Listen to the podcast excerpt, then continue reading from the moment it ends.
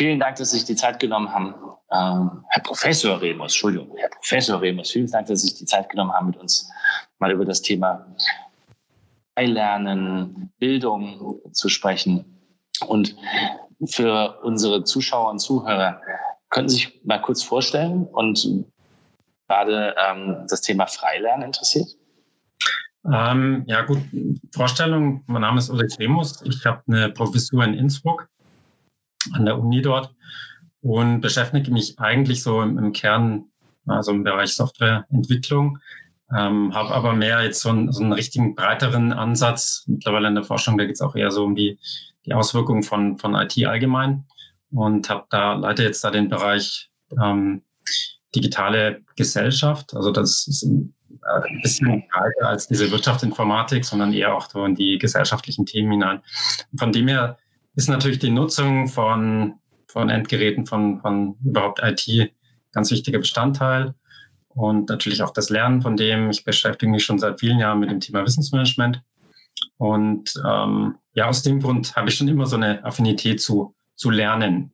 Wie ich jetzt aber zu dem Freilernen gekommen bin, das ist jetzt nicht mal durch irgendwie meine Arbeit motiviert, sondern eher ganz, ganz profan privat. Ähm, mhm. Wir waren äh, viele Jahre im Ausland. Das ist ja immer so, als Akademiker muss man immer umherziehen.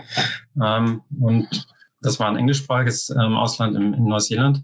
Und da waren die Kinder, dadurch hatten wir noch drei Kinder, die waren im Kindergarten, waren da sehr glücklich, ähm, sind dann zurück nach Tirol. Und da war dann der Auftrag, okay, ähm, der Kindergarten nebendran, ähm, schicken wir sie hin. Und das ging muss man leider sagen, wirklich fürchterlich in die Hose. Also die, die Kinder kamen also wirklich schrecklichst ähm, schluchzend nach Hause und es ging überhaupt nicht gut. Und das war so ein bisschen, ja, so ein ganz konservativer, klassischer Kindergarten, wo man nicht rausgehen durfte, sich bloß nicht dreckig machen durfte und ähm, ich glaube mal Lego war das Maximale. Anstanden, ansonsten hat sich das eher so angefühlt wie so ein, sagen wir mal, so ein nordkoreanisches Arbeitslager.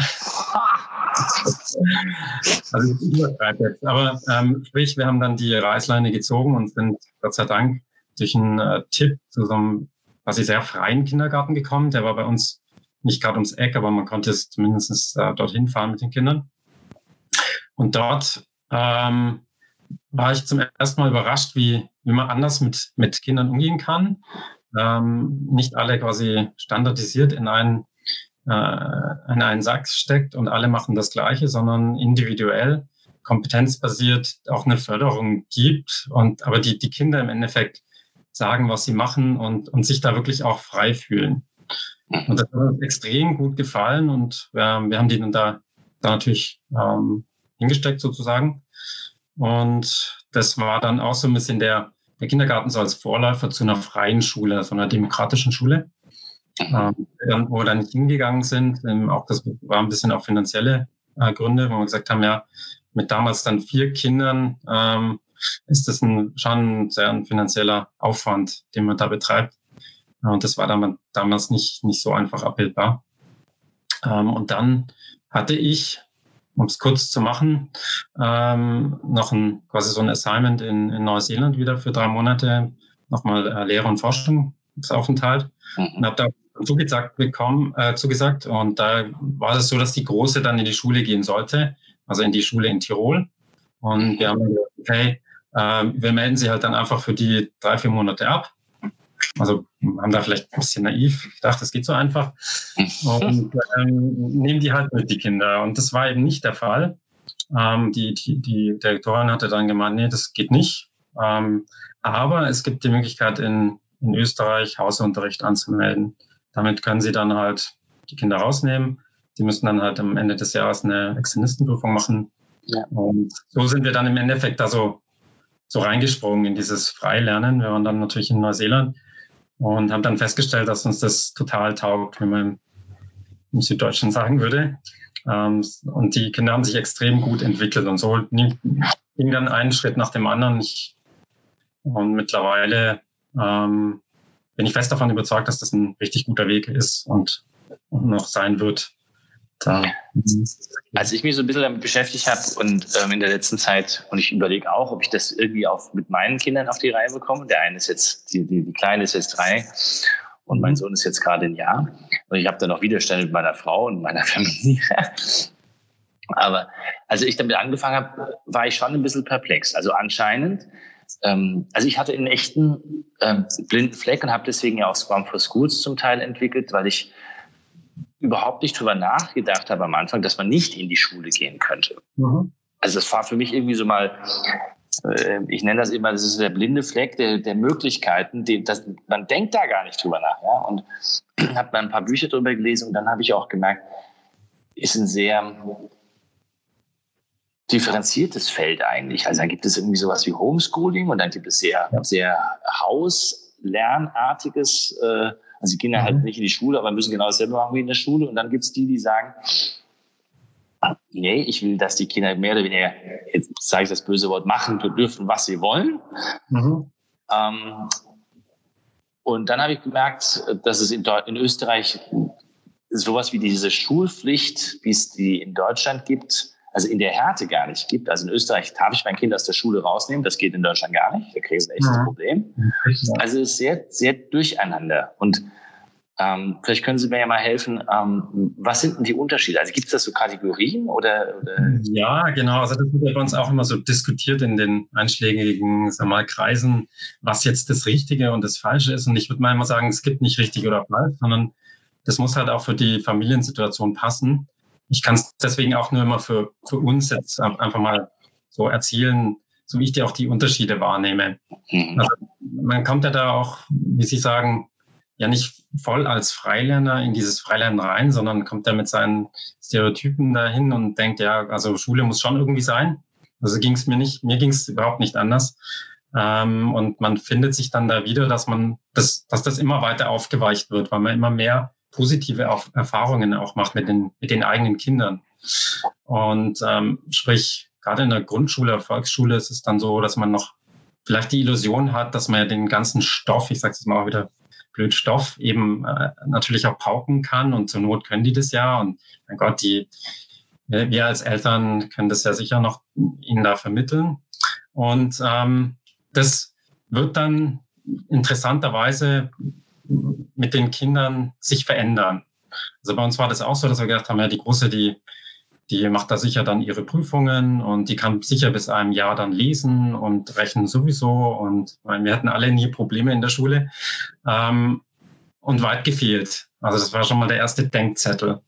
Also die, die Große hatte überhaupt noch nicht drüber nachgedacht, überhaupt ein Buch in die Hand zu nehmen. Mit, mit sieben hat sie einfach nicht interessiert. Also außer jetzt Bilderbücher, aber jetzt nicht lesen. Ähm, Mathe auch überhaupt null. Ähm, und dann kam halt diese, beispielsweise bei uns dann dieser Punkt, ja, jetzt müsste man es für die Externistenprüfung anmelden und auch lernen. Ja, aber ganz ähm, kurz, bevor wir das nochmal.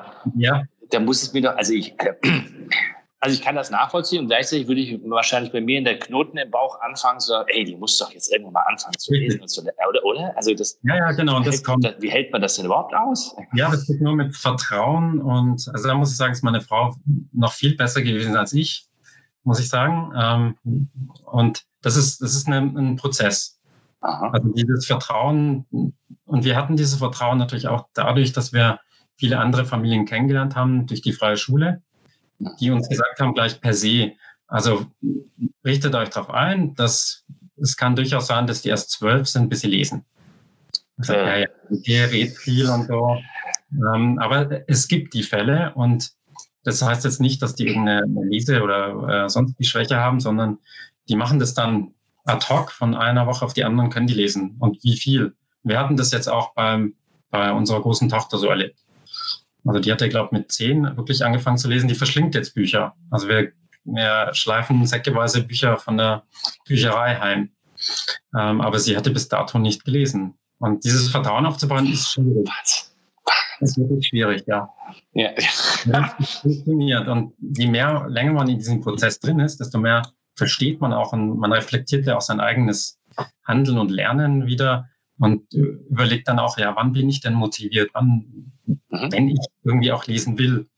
Ja, und dann hat sie jetzt Interesse an anderen Dingen und sie will lesen, dann macht sie das auch sofort. Die, die, die lernen das Lesen innerhalb von zwei, drei Wochen. Also ich habe das jetzt bei zwei Kindern erlebt. Der, der Florian, der ist jetzt sieben.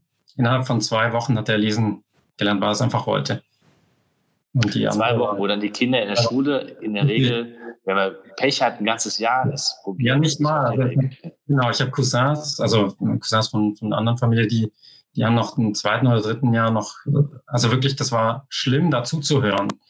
Und ähm, ich frage mich natürlich dann schon auch, wenn jemand dann auch so ein Feedback bekommt als, als Schüler, das ist ja nicht positiv und merkt, ich kann es einfach nicht, weil der Kopf noch gar nicht reif ist auch ähm, was da kaputt gemacht wird. Und nachher, wenn das, wenn er reif oder sie reif ist, geht es einfach so wupp. Und genauso haben wir es festgestellt mit Mathe.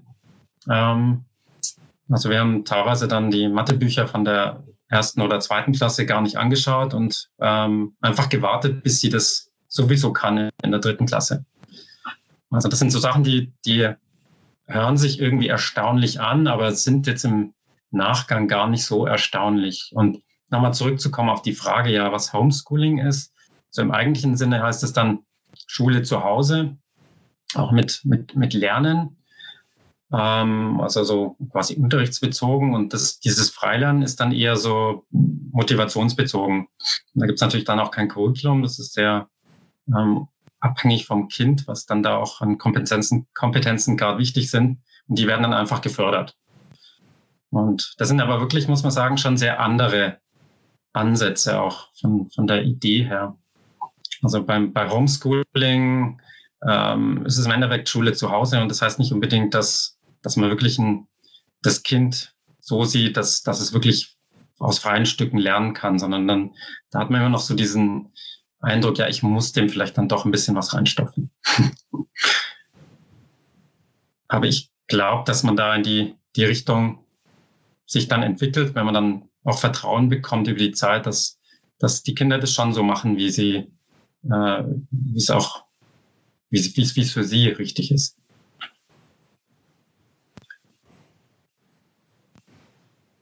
Herr Kloger, jetzt kann ich Sie gar nicht hören.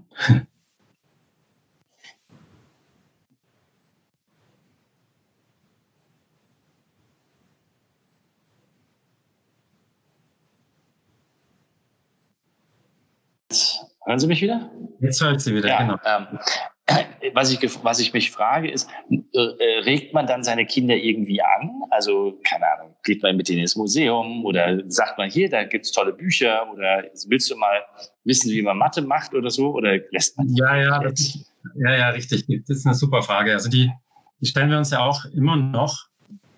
Ähm, und sagen wir mal so, sie bekommen natürlich durchaus viele Anregungen durch das, was wir machen. Ähm, aber wir sind jetzt schon ein bisschen weggegangen von diesen,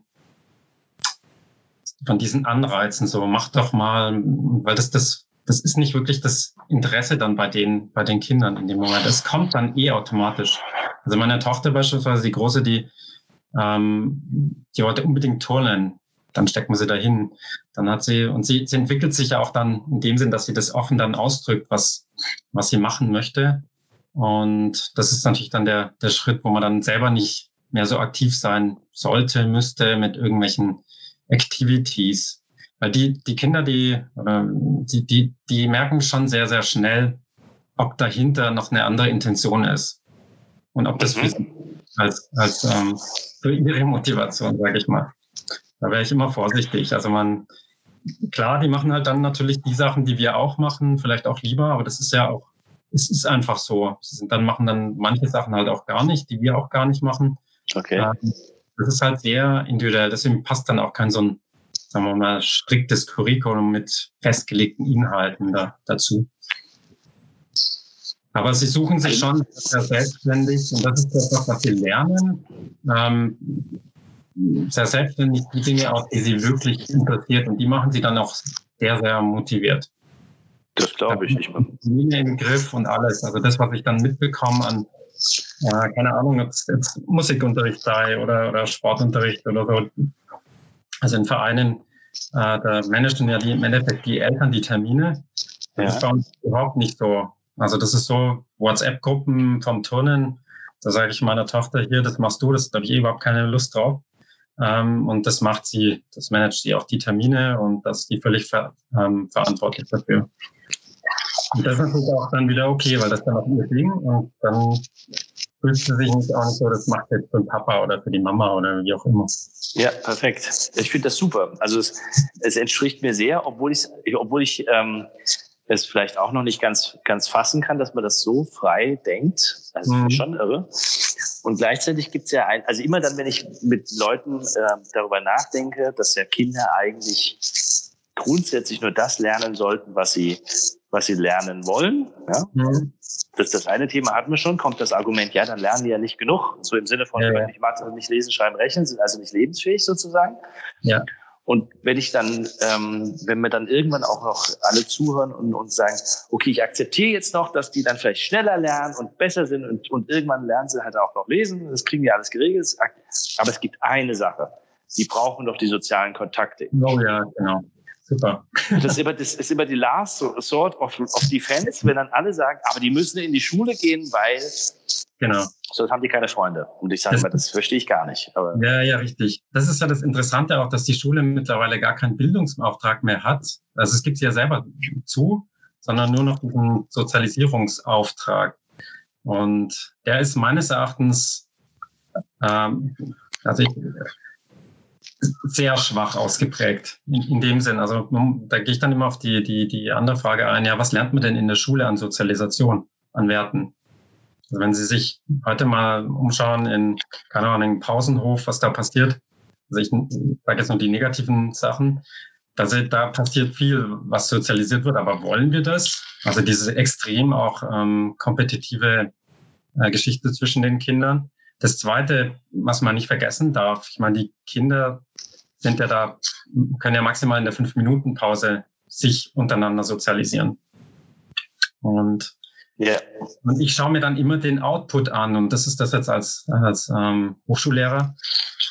Und wir hatten das jetzt ähm, erst am Mittwoch bei einer Besprechung unter Professoren, wo auch ein, ein Professor dann gemeint hat, weil er er muss jetzt einfach mal seinen Frust rauslassen über die neue Generation an Bachelor-Studierenden. Ähm, hat vom Leder gezogen. Also wir sehen einfach, dass das über die Jahre immer schlimmer wird, was wir, was wir bekommen an, an Input, an, an Studierenden, ähm, die nicht in der Lage sind, wirklich, sagen wir mal, die auch wirklich nicht groß sozialisiert sind. Die können nicht in der Gruppe arbeiten. Ich meine, ich übertreibe jetzt. Also es gibt ja. immer natürlich Ausnahmen. Ähm, aber es gibt viele, die in der Gruppe sich ganz unwohl fühlen, ähm, noch nie gelernt haben, auch alleine zurechtzukommen, ähm, sich dazu motivieren. Höflichkeit, Verbindlichkeit gibt's überhaupt nicht mehr. Ich meine, ich könnte Ihnen auch ganz viel erzählen, auch wo, wo ich denke, woher das kommt, auch aus den, aus den sozialen Medien, also aus meiner Forschung. Ähm, es hat viele Gründe, aber das zur Sozialisation, da möchte ich dann mal sagen, das ist dieses, ähm, dieses Peer oder dieses Gruppendenken und die, die Illusion, dass man denkt, dass die unter Gleichaltrigen sein müssen. Also diese gleichaltrigen Orientierungen, die halte ich für ganz, ganz, ein ganz, ganz schräges Konzept. Also auch ganz realitätsfern. Also das, das, das gibt es ja eigentlich nicht, dass äh, Kinder ähm, in früheren Jahren quasi gleichaltrig zusammengepfercht werden. Ähm, und das hat natürlich extreme Auswirkungen auch auf ähm, Rollenbilder, auf Lernen von, von Erwachsenen, also wie man auch mit Erwachsenen umgeht. Und ich glaube, dass das nicht gut ist, was da in der Schule passiert. Und das ist, was zum Beispiel im Freilernen ja nicht passiert. Und wenn meine Kinder jetzt ähm, Musikunterricht machen, dann spielen die im Orchester. Da hat es dann Fünfjährige und 20-Jährige zusammen. Ja. Turnunterricht ist das ähnlich. Das ist ähm, überall sehr altersgemischt. Und glaube und ich hoffe, dass ich mich dann so sehr heraushebe, aber meine Kinder sind super gut sozialisiert, so anständig und ähm, verbindlich und vertrauensvoll, dass ich da wirklich die Hand ins Feuer legen würde. Also dieses Argument, sie müssten in die Schule, weil die haben sonst auch keine Freunde und Sozialisierung und das ist wirklich Blödsinn, weil natürlich Schule sind äh, vielleicht äh, fünf Stunden vormittags, aber danach passiert ja auch viel. Also gerade bei uns, ähm, die, die haben auch ihre Aktivitäten, die sie, die sie machen. Und da entwickeln sich natürlich auch Freundschaften. Wobei man dazu sagen muss, die entwickeln sich natürlich schwieriger, weil das Schulthema so ein integrierender Faktor ist für viele Kinder. Das ist quasi so dieses, dieses Frustthema, was, wo, wo man immer überall ähm, reden kann mit allen. Und das haben unsere Kinder ja nicht. Das stelle ich auch wieder fest. genau, ja, ja. Blöde Mathelehrer. Und genau, blöde Mathelehrer, das kennen wir ja auch von unserer Schulzeit oder wie auch immer. Da geht es ja auch dann meistens nur um irgendwelche Tests, die bestanden werden müssen. Und es geht gar nicht um den Inhalt, sondern nur um diese Metakommunikation. Das stimmt. Man redet in der Schule gar nicht äh, darüber, ob einen jetzt das, was da im Geschichtsunterricht erzählt worden ist, interessiert hat oder nicht, sondern man genau. redet darüber, dass ein Test morgen ist. Richtig. Spannend, das habe ich so noch nie gesehen. Das ist richtig. Ja, ja, ja. Faszinierend. Mhm. Und das zieht sich dann über die Unis weiter, bis irgendwann mal der Aufschlag kommt, ups, jetzt habe ich mich für irgendwas entschieden. Ähm, oh, ich muss wirklich inhaltlich, macht, dann kommt die Reflexion, macht mir das dann wirklich auch inhaltlich Spaß? Ja. Und dann kommen plötzlich diese Aufschläge, wo dann die Leute dann im Burnout landen oder wie auch immer. Und die, die, die nächste Frage, die mich wirklich stellt, ist, ich meine, wie, wie organisiert man das denn?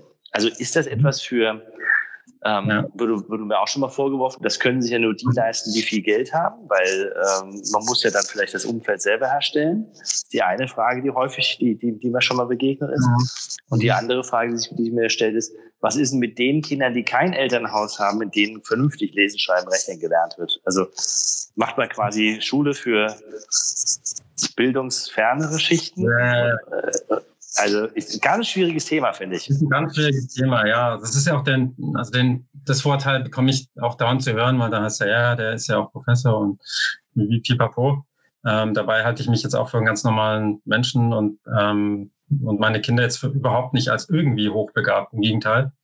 Ähm, von dem her denke ich mal, das kann, könnte jeder machen. Ähm, wenn man auch bedenkt, dass in Österreich kostet, glaube ich, ein Schulkind pro Jahr 12.000 Euro. Also das ist das, was die Schulen ausgeben für die Kinder oder überhaupt das Ministerium. Das heißt, man könnte auch das Geld investieren in, in gewisse, sagen wir mal, Rahmenbedingungen, Institutionen, die, die ich möchte jetzt gar nicht Schule nennen oder Angebote, ähm, wo man auch sagen wir mal, Kinder unterstützen kann, wo die Eltern ja vielleicht beide arbeiten müssen mhm. und so weiter. Also das, das ist wirklich natürlich noch ein Problem, aber das heißt jetzt auch nicht, dass alle plötzlich frei lernen sollen. Also ich sehe das eher so als Bildungsvielfalt im Sinne von, es gibt vielleicht die einen, die, ähm, die machen das, äh, so wie wir jetzt. Die haben auch vielleicht dieses Umfeld und auch die Konsequenz, weil man muss ja auch sagen, die meisten sind ja froh, wenn die Kinder in der Schule sind morgens. Also ehrlich. Also das dieses, behaupte ich auch. Wie ihr das aushaltet. Ja, ich, behaupte, ich behaupte das auch, dass, dass viele Kinder, ähm, dass Schule in Wirklichkeit ganz böse ausgedrückte Bewahrungs Aufbewahrungsanstalt ist. Ist eine Aufbewahrungsanstalt und das wollen ja dann viele Eltern auch gar nicht. Deswegen ist die Frage, hat die so gar nicht so eine hohe Relevanz, wie man erst denken würde. So, man kann es natürlich so politisch oder gesellschaftlich dann so in die Ecke schieben, so, ja, das können nur die, die Besserverdienenden und die, die halt bla bla. Das, das möchten auch gar nicht so viele. Das ist ein geringer Prozentsatz, die das wirklich jetzt so, sagen wir mal, radikaler ausführen. Aber ich denke, ähm, man könnte sehr, sehr viel in diesen äh, konventionellen Schulen tun, um, um einfach dieses, diese Art zu denken, dieses Menschenbild und, und diese, ähm, sagen wir mal, die, die Haltung gegenüber Kindern einfach anders zu sehen. Das würde auch den Lehrern viel besser tun. Da haben sie den, gar nicht den Druck, da jetzt denen irgendwas einzutrichtern, sondern man könnte Projekte machen. Da gibt es so viele neue Ansätze. Und ich sehe das eher so als so im Sinne von äh, Bildungspluralität. Mhm. Jetzt, wir wollen jetzt keine Revolution anstalten, anstalten, dass alle zum Freilernen kommen, sondern jeder soll die Möglichkeit haben, für seine spezifische Situation einfach das, das Lehr-Lernmodell zu finden, was, was passt, wo die Menschen auch wirklich glücklich sind. Ja. Oder der Anspruch. Und es ist ja das, das Schöne gewesen, eigentlich bis vor, also wenn ich die, die, die ähm, Diskussion da richtig mitverfolgt habe, bis vor ein, zwei Jahren war das eigentlich relativ einfach, ein ja. Kind aus der Schule rauszunehmen, zu sagen, mhm. ich mache zu Hause, also in Österreich, ich mache zu Hause halt mhm. irgendeine Art von Schulunterricht oder tu so, als ob. Und ja. dann sucht man sich eine Schule und macht diese äh, äh, leidige Existenzistenprüfung, richtig? Mhm. Ja, und selbst wenn man die nicht gemacht hatte, ähm, war das jetzt finanziell nicht ganz so tragisch, weil ich glaube, da gab es eine Verwaltungsstrafe von maximal 400 Euro.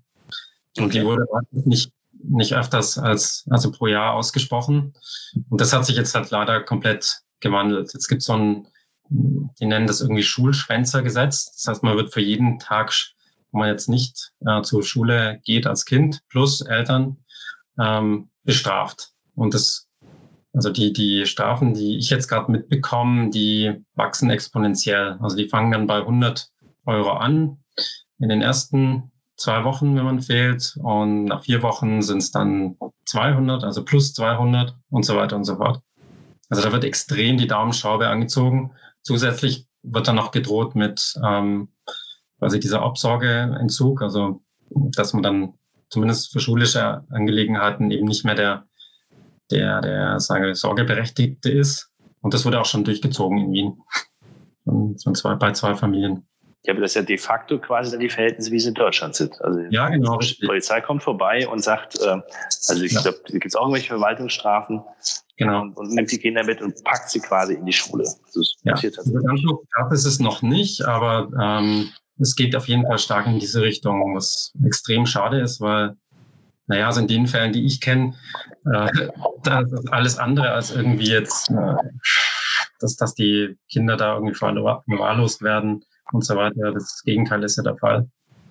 Und ja, das ist schade. Das wird ja auch in den Medien so gepusht. Dann gibt es dann vielleicht ein, zwei Fällen von manchen ähm, religiösen Fanatikern, die dann ihre Kinder vielleicht irgendwie verwahrlosen lassen. Klar, die gibt's aber, wenn man das hochrechnet, in der Schule natürlich auch. Ja. Ähm, da haben wir viel, viel mehr Fälle, wenn Sie überlegen, an, an Schulabbrechen, an, an äh, Kindern, die in der zweiten Klasse schon an Burnout leiden und so weiter und so fort. Aber ja, die, die Lage hat sich leider verschlimmert, muss man schon sagen jetzt so. Und, und was war der Auslöser? Gab es da irgendwie eine... eine ähm ja, also ich denke mal, das war schon politisch äh, ein Auslöser.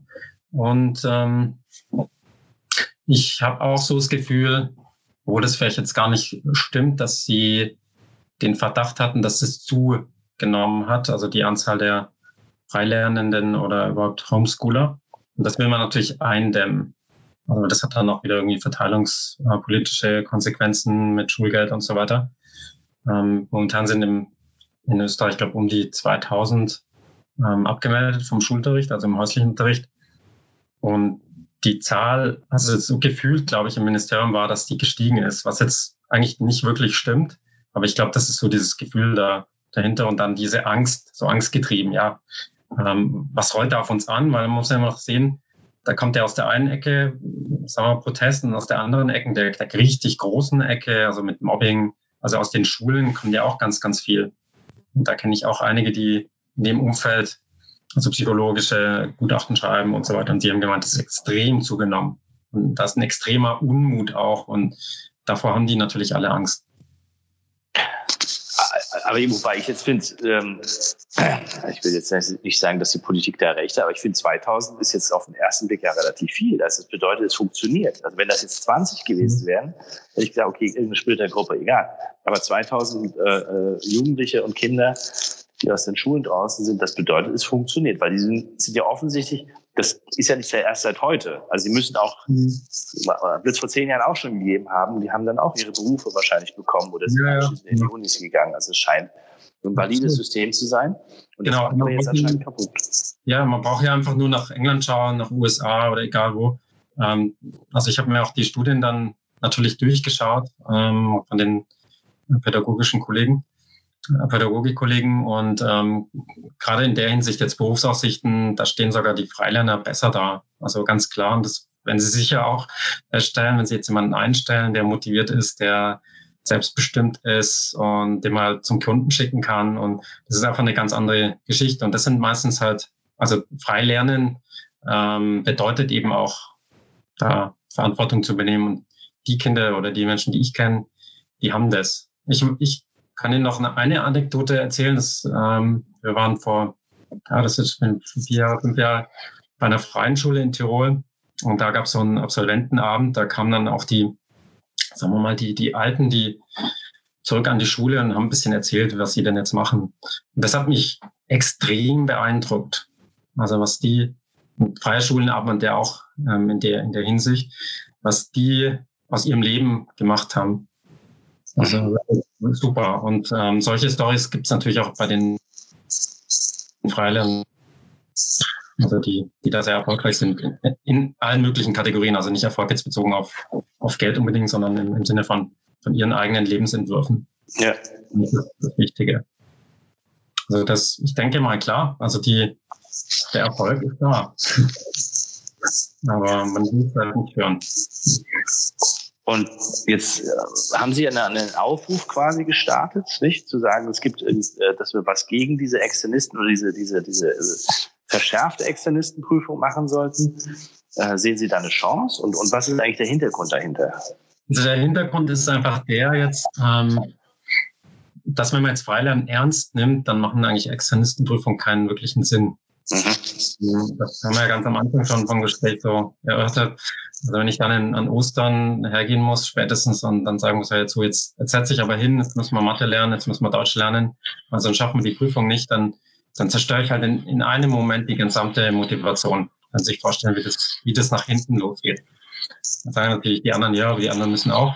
Aber das ist nun mal vom, vom Konzept her Freilernen oder von dem, das ist motivatorisch ich sag mal, bestimmt. Ähm, und das ist das, was, was wir nicht, nicht möchten. Also, dass, wenn man frei lernt, dann sollte, dann passen einfach die Externistenprüfungen nicht dazu. Also, ja. dann muss man einfach sagen, da werden andere, da werden Kompetenzen entwickelt, die aber natürlich je nach Kind auch unterschiedlich sind. Jedes Kind kann andere Kompetenzen zeigen. Ähm, aber jetzt da nach so einem festgelegten Pauker-Examen irgendwelche Matheaufgaben zu machen oder irgendwie einen Aufsatz zu schreiben über irgendwelche Sagen, wo bestimmte Worte drinstehen müssen. Das hatte ich völlig für Schwachsinn, also in dem Sinn. Ähm, und dahin wegzugehen, zu sagen, ähm, warum lasst, lasst ihr denn die Kinder nicht zum Beispiel bei freien Schulen äh, die Prüfungen machen? Also die freien Schulen arbeiten ja nach dem gleichen, sagen wir mal, pädagogischen Konzept. Ähm, die kennen auch sich aus. Sie haben da viel drüber gelesen. Sie haben da schon viele Jahre Erfahrung. Die werden da viel besser geeignet, solche Kinder auch einzuschätzen im Sinne von, wo stehen die, ähm, passt das ähm, und könnten natürlich auch da viel bessere Feedback geben, auch den Eltern, als jetzt, wenn ich jetzt ähm, denke, meine Kinder dann eine normale Schule zu geben, um, um da jetzt Mathe zu machen. Das ist so der Hintergrund. Und klar, wir wünschten uns, dass es irgendeine eine große Gesetzesänderung geben würde, dass, dass es wirklich freigemacht wird. Aber wir sind dann natürlich auch realistisch und wissen, dass das nicht so schnell passiert. Ähm, aber zumindestens diese Öffnung der Schulen ähm, als, sagen wir mal, Externistenprüfer der freien Schulen, das wäre was, wo man nicht mal irgendeine eine, eine Gesetzesänderung brauchen würde. Und allein das würde schon extrem viel Druck rausnehmen aus dem System. Ja, ist nachvollziehbar. Ja. Und sehen Sie eine Chance, dass das passieren kann? Ich denke schon. Also es gibt immer so die Idee mit diesen Triggerpunkten und ähm, man braucht bestimmte Anzahl und bestimmte Triggerpunkte, um das System hm, mal aus dem Gleichgewicht zu bringen. Und dann kann das ja auch sehr schnell gehen. Also das haben wir aus der Historie schon gesehen bei manchen, sagen wir mal, Umstürzen. Ja. Ähm, kann sich sehr, sehr, schnell entwickeln. Fridays for Future war auch so ein Punkt. Das kam auch sehr plötzlich ähm, und es kann sehr schnell umschlagen, aber es bedarf halt wirklich dieser bestimmten Trägerpunkte. Also deswegen sind wir halt jetzt dran, dass wir auch wirklich Unterstützer finden wollen aus der Politik, aus der Wirtschaft, aus der Pädagogik, ähm, aus dem Rechtssystem, egal aus der Wissenschaft, die dann sagen, ja, da, dann, ähm, da kann ich, da gehe ich mit und das unterstütze ich. Und daraus sich das dann vielleicht. Also das ist unsere Hoffnung. Ja, kann ich gut nachvollziehen, weil äh, auf der einen Seite ist, aber es ist auch ein bisschen schizophren. Auf der einen Seite sagen wir, wir brauchen selbstbewusste Menschen und wir wollen die Verantwortung in die Familien geben und die Kinder müssen heute Sachen lernen, die wir gar nicht mehr, mehr bestimmen können. Also alleine von, von dieser Diskussion mhm. heraus. Wir wissen nicht, was Kinder in 10, 15 Jahren brauchen an, an Know-how. Und, und gleichzeitig sagen wir, nein, nein, ihr müsst trotzdem noch in das, äh, Schulsystem gehen, wie es immer ist, und, und dort Stoff lernen, der zum Teil völlig veraltet ist. Ja. Ich sage nicht, ja, dass das in jeder Schule ist und dass jeder Lehrer das macht, aber ich sage, das, das, tendenziell ist es doch noch so. Ja, ja, genau. Aber es gibt auch Schulen, die sich dafür interessieren. Ich hatte vor ein paar Monaten einen Vortrag in, in einer Schule, in einem Gymnasium gehalten, gerade über die also Auswirkungen der Digitalisierung und ähm, insbesondere auch das Bildungswesen, was sich ändern wird, das, was wir so jetzt kurz zusammengefasst haben mit, man weiß ja dann gar nicht mehr, was man lernen muss und die, die Inhalte entwickeln sich ja dann oftmals so, so rasant weiter, dass man das, was man in der Schule lernt, gar nicht mehr irgendwie anwenden kann. Ähm, und da ist schon auch ein Bewusstsein da, auch an den Schulen, dass sich da mhm. was ändern. Und, und ich glaube, das in die Masse zu tragen, ich glaube, jeder spürt das ja. Das sind ja, wenn Sie mal in die Schule gehen, es ist ganz, ganz wenige, die das positiv sehen. Sie machen halt mit und das war schon immer so und das muss so sein und sie können sich halt das nicht wirklich vorstellen, aber so richtig zufrieden sind wenige. Also alleine, wenn ich mir überlege, dieses, also muss ich mal lachen, ähm, das Outsourcen der ganzen, ähm, sagen wir mal, nicht gelernten Inhalte auf die Eltern. Ich sage, das ist so. Das kann es halt auch nicht sein. Also, und die, die dann völlig überlastet dann ähm, am Wochenende mit denen noch pauken müssen und so weiter und so fort. Also, das, das ist kein zufriedener Zustand für die Eltern, aber auch wirklich nicht für die, für die Lehrer, schon gar nicht und für niemanden. Und dann noch, ähm, wenn ich mir dann überlege, also für Sie, wenn Sie dann Absolventen bekommen, wo Sie die Hände über den Kopf schlagen. Ähm, und das ist was, was ich mittlerweile halt auch wirklich nicht mehr verantworten möchte, oder ich, wo ich dann wirklich auch sage, nee, wir müssen was tun, auch an den Unis und ähm, müssen dagegenhalten auf allen Ebenen. Und mir ist auch bewusst, dass das natürlich ganz, ganz früh anfangen muss. Das fängt schon natürlich in der Familie an und geht über die, die Kindergärten, Kinderorte, über Schulen und so weiter bis, bis über die Unis. Dass wir wirklich wieder Menschen haben, die die wir dann wirklich auch in dem System brauchen können und die auch wirklich glücklich sind damit, was sie tun. Ja, die, die, die Frage, die sich natürlich sofort anstellt, also ich unterschreibe das ja sofort, die, aber die Frage, die sich für mich ja sofort anstellt, ist ja, ähm, dann müsste man auch Uni komplett neu denken. Und, ja. Und Schule sowieso neu denken. Also wenn wir davon mhm. ausgehen, dass nicht alle Eltern ihre Kinder jetzt zu Hause halten können, weil es einfach gar nicht geht. Aber wenn man das, wenn man dieses Konzept weiter bedenkt und auch sagt, dass das selbstbestimmtes oder self-directed learning, wie es ja heißt, auch in den Unis stattfindet, dann, ich, ich meine, das fängt ja damit an, dass dann sich wahrscheinlich Professoren überlegen müssen, was machen sie denn eigentlich noch? Und, ja, ja, ja. und, und dieser ganze Apparat, der da existiert. Ja. Der, der äh, hält sich natürlich selber und ähm, ich weiß nicht, kennen Sie das Buch von dem Soziologen, ähm, was ist nochmal, in ähm, Bullshit Jobs, sehr empfehlenswert. Gehört habe ich sehr. Das ist sehr empfehlenswert. Also wirklich, der räumt da auch ganz gut auf und, ähm, und erklärt im Endeffekt auch, warum dieser Wasserkopf, dieser administrative Wasserkopf so entstanden ist, den wir da haben. Weil im Endeffekt ist es ja so, wir werden ja immer produktiver, effizienter. Ähm, aber diese Vorteile, die wir daraus schaffen, die, die realisieren sich nicht, manifestieren sich nicht. Warum ist das? Die Frage ist ja schon eine berechtigte. Wir haben extrem viel IT und alles und jeder sagt, ja, wir müssen eigentlich nur noch halb so viel arbeiten, aber das, das Gegenteil ist der Fall. Ja. Und in seiner These ist, es ist im Endeffekt nichts anderes als äh, das Feudalsystem, das wir im Mittelalter haben, das wir jetzt so aufrechterhalten. Also eine extreme Macht und Power, also sagen wir mal, Diffundierung runter in die unteren Ebenen. Und da werden dann halt einfach Zwischenstufen ähm, installiert, die eigentlich nicht nötig sind. Also solche, die dann noch solche Bullshit-Jobs machen. Und sowas sieht man natürlich auch in den Unis extrem, aber auch natürlich in großen Konzernen, ähm, irgendwelche Min ähm, Mittelmanagement-Positionen. Und ja, also ich, zurückzukommen, ich würde auch sagen, ja, wir müssen auch bei den Unis natürlich anfangen. Wo ich noch studiert hatte, kam mir die Uni extrem wie die Freiheit vor. Ja. Also wir wirklich, ich konnte mir meinen Plan, ich habe ähm, auch Wirtschaftsinformatik studiert, das war, glaube ich, eine der ersten Unis in, in Bamberg. Wir konnten unseren, unseren Plan wirklich selber zusammenstellen. Ich bin halt in Vorlesungen gegangen, die mich interessiert hatten. Jetzt mit diesem ganzen ähm, Bachelor, Master, Gedingse und Bologna, also haben die Studierenden ja gar keine Wahlmöglichkeiten mehr. Die müssen dann nach Credits studieren und die, das ist im Endeffekt total verschult. Also ist auch wieder negativ Schule, verschult. Ja. Ähm, da kommt das ja. Und ich würde auch sagen, ja, lasst uns da auch mehr Freiräume schaffen. Und also ich und meine Kollegen, wir vers versuchen da schon gegenzuhalten, aber ja, das ist auch was, wo man sagen muss, das müsste man auch neu denken.